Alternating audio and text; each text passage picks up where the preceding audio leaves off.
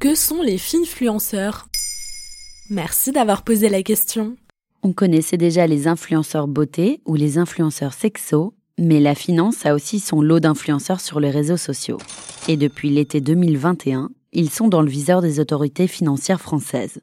Comme qui par exemple? Comme Nabila Benatia Vergara, la célèbre star de la télé-réalité parmi d'autres, est accusée de publicité déguisée elle et d'autres influenceurs auraient fait la promotion de crypto-monnaies et d'activités de trading sur ses réseaux sociaux, sans le présenter comme tel. Nabila, comme d'autres stars de la télé-réalité, représentées par l'agence Shona Evans, sont dans le viseur d'un groupe de lutte contre les arnaques financières. Il est composé notamment du parquet de Paris, de l'autorité des marchés financiers et de la Direction générale de la concurrence, de la consommation et de la répression des fraudes, la DGCCRF. Cette dernière dépend directement du ministère de l'économie.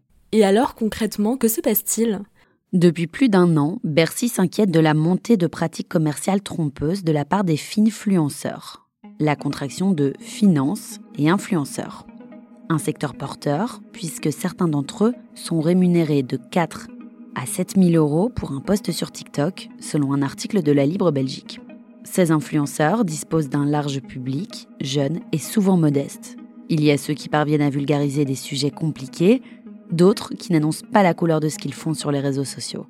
Et selon le ministère de l'économie, ces influenceurs font la promotion de crypto-monnaies ou de produits financiers très volatiles dont les enjeux ne sont pas faciles à saisir pour des novices sans compétences financières.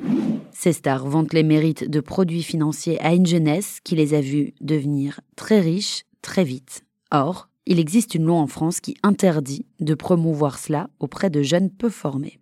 Et y a-t-il eu des condamnations? Oui, Nabila Benetia Vergara a dû payer une amende de 20 000 euros en juillet 2021 après avoir fait de la publicité sur Snapchat pour un site spécialisé dans la vente et l'achat de Bitcoin, sans mentionner qu'elle avait été payée pour le faire. Plusieurs influenceurs comme Jazz et son mari Laurent Correa, respectivement 4 et 3 millions de followers ont vu leur compte Instagram bloqué après avoir fait la promotion du trading. Selon les agences de ces personnalités, les stars outrepassent leurs agents et agentes pour ce genre de pub dont on sait qu'elles sont illégales. Shona Evans décline donc toute responsabilité dans les faits. Mais pour Bercy, la lutte contre les pratiques déloyales du marketing d'influence est devenue une priorité pour 2022. Voilà ce que sont les finfluenceurs. Maintenant, vous savez, un épisode écrit et réalisé par Johanna Cincinnatis. En moins de 3 minutes, nous répondons à votre question. Que voulez-vous savoir? Posez vos questions en commentaire sur les plateformes audio et sur le compte Twitter de Maintenant, vous savez.